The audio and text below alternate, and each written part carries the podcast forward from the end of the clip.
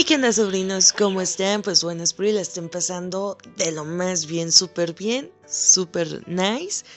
Oigan, en esta ocasión les vengo a platicar sobre mi vida apegada a las redes sociales. Y es que hace muchos años, cuando estaba en bachillerato, aproximadamente entre 16 y 19 años, tuve una etapa muy culera de mi vida en la cual se la dediqué o, o la plasmaba todo en redes sociales. Y miren, no es que no tuviera amigos, o sea, sí tenía amigos, pero no sé qué pasó en ese entonces conmigo, no sé qué me sucedió, qué ocurrió, que había ocasiones en las cuales yo estaba con mis compas y les decía, cámara, ya me voy a mi casa, este, tengo que llegar temprano. No es cierto. O sea, sí tenía que llegar temprano pero mi prisa de irme era por estar conectada en redes sociales. Llegué a conocer a personas por aquella tan famosísima red llamada Metroflog y pues ya, ¿no? Después cuando alguien te caía chido por Metroflog, le pasabas tu cuenta de Messenger, Messenger que era como tu correo electrónico, no el Messenger de, de la actualidad. Y pues ya platicábamos y todo el rollo pero, no sé, sobrinos.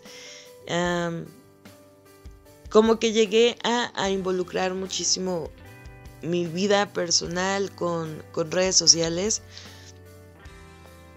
Que no sé, llegó un punto donde yo ya me daba miedo, me sentía como enferma, o sea, no enferma de, ay, pobrecita, tiene tos, no, enferma de, de estar haciendo ese tipo de cosas, dije, pues esto no está bien.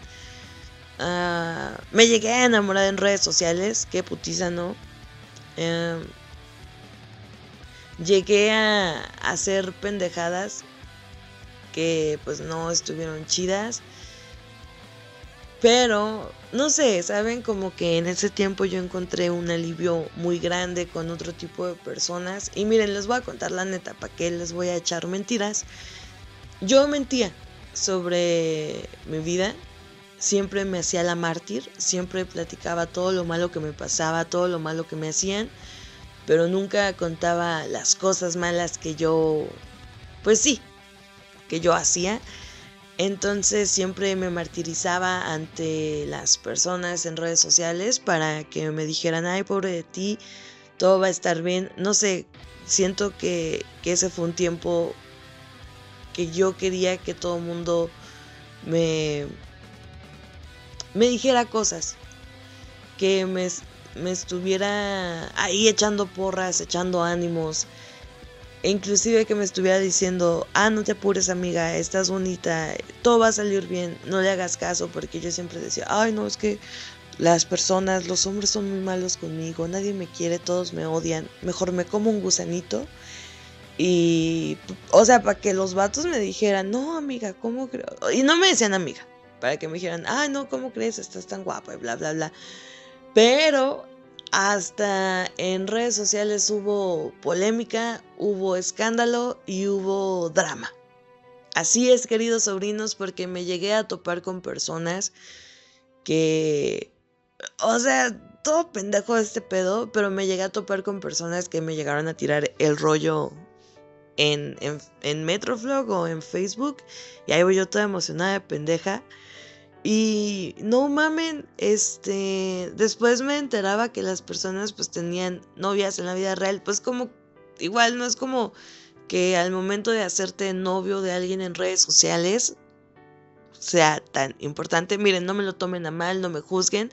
Yo sé que estamos en otros tiempos, que todo ha cambiado y que todo puede ser posible actualmente. Pero no sé, yo sí sigo siendo la idea de... Hay que conocernos, carnal. Si nos llevamos chido, pues ya vemos qué pedo. Ahí, hacemos convenio. Pero sí, yo comprendo y sé perfectamente que hay personas que nunca en su vida se han visto y que se han casado mediante redes sociales. Entonces, miren, todo puede pasar en esta vida. Pero sí, les digo, me, me llegué a topar personas que de rato tenían novia y yo, what the fuck. Y ya yo les hacía el pedo de, tenías novia y no me dijiste. ¿Acaso era la otra? ¿Me estabas utilizando? Pues toda dramática la morra, ¿no? Pues, en fin de cuentas, mujer Sandra. Y... Inclusive me llegó a pasar un puto caso de catfish que ya se los conté en un episodio pasado. Eh, había un güey que se hacía llamar Oscar y según esto éramos novios por, por, redes sociales. Hablaba por teléfono con él en varias ocasiones. Y creo que con Oscar anduve cuando tuve 17 años. Sí, creo que sí, porque en ese entonces me habían corrido o me habían salido del bachillerato. No estaba estudiando y estaba trabajando. Entonces cuando trabajaba el vato me hablaba a mi celular y pues ya echábamos el cotorreo y todo el pedo. Y luego después me enteré que tuvo una novia antes de mí que se llama.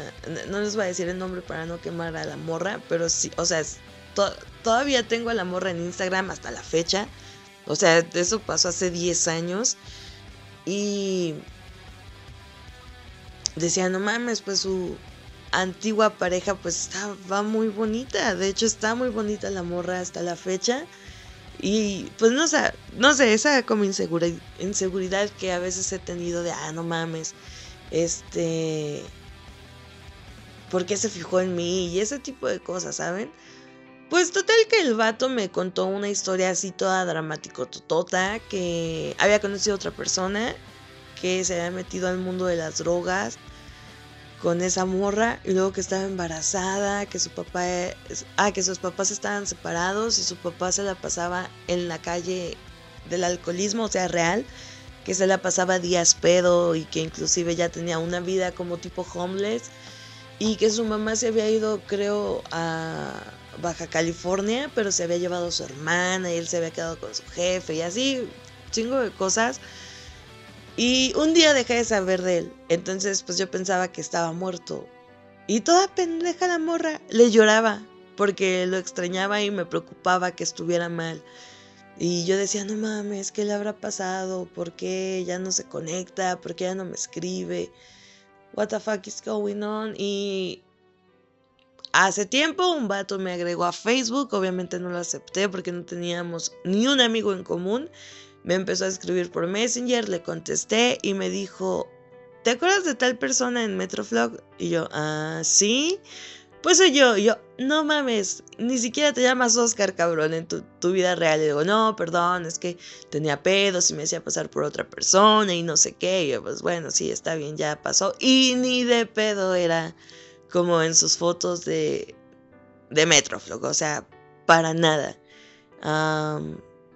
No, no estoy diciendo que esté mal, pero pues no, nada que ver mi compa. A mí me acuerdo cómo se llama en la vida real, pero creo que ahí lo he de tener todavía en Facebook. dije, ah, su mecha, qué pinche sorpresas te da la vida.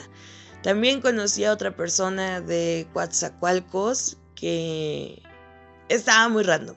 Eh, era una persona muy, muy, muy bonita y luego de repente me empezó a tirar la onda y luego hubo un tiempo donde me empezó a escribir cosas como demasiado directas y yo me sentí ofendida. Dije, a la verga yo no tengo por qué estarte tolerando y dije, nada, cámara. Y hace poquito, o sea, les voy a contar la neta, hace poquito me metía a, su Instagram y he visto que el vato le ha ido bien. Dije, ah, mira, no mames, qué buena onda.